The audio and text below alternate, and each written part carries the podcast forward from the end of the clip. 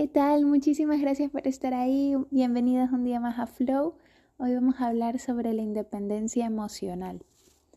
¿Por qué? Porque en las películas, en Disney y en los roles que nos hacen creer sobre el romanticismo y lo que es el amor, entre comillas, que es un concepto bastante, bueno, está bastante mm, prostituido en esta sociedad y cómo se ha interpretado eh, te hacen creer que necesitas de otra persona para estar completa. Y en realidad tú eres una flor y que no necesita nadie más y que cuando tú vas hacia otra persona reclamando em, que por qué no te satisface todas tus necesidades Em, lo único que estás intentando es cubrir tus propios vacíos emocionales y eres tan incapaz de resolverlos por ti misma que lo reflejas en la otra persona y le echas la culpa a la otra persona, pero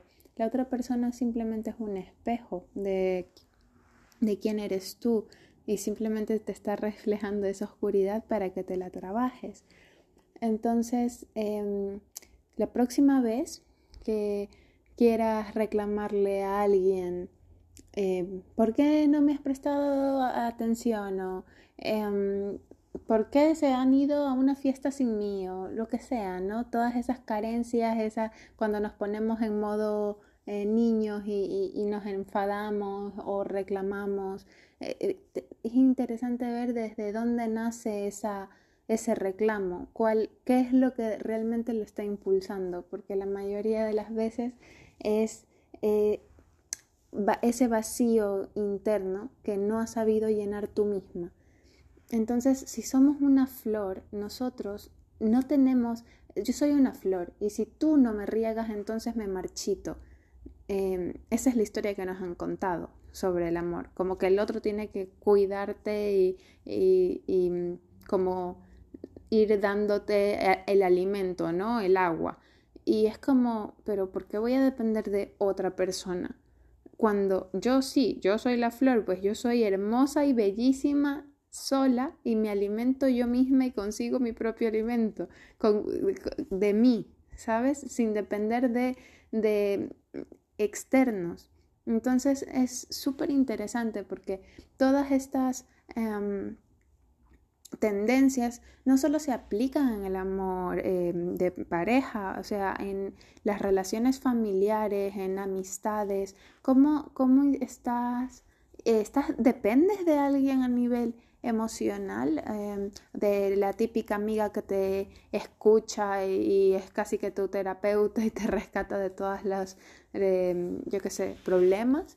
Em, es importante también aprender a poner esos límites también a esas personas, ¿no? Para que, em, para que ellas mismas aprendan a sanarse a sí mismos. Si tú siempre les estás regando, si eres al revés y cumples ese otro rol, el de estar regando constantemente porque amas a tus amigas y, y porque eres muy cariñosa y tal, y siempre saben que pueden contar contigo, pero a veces hay que darles espacio para que también se puedan cultivar ellas solas y, y que puedan crecer, ¿no? no entonces hay mucho ojo con estas relaciones de codependencia, hay que intentar tener todas las relaciones desde desde lo sano, desde una relación como muy pura em, y donde haya amor de verdad, no el típico de Disney o de las canciones románticas. Así que nada, eso por hoy, muchísima atención y, acuérdate que no necesitas nada más, que ya eres un ser completo y nos vemos la próxima vez.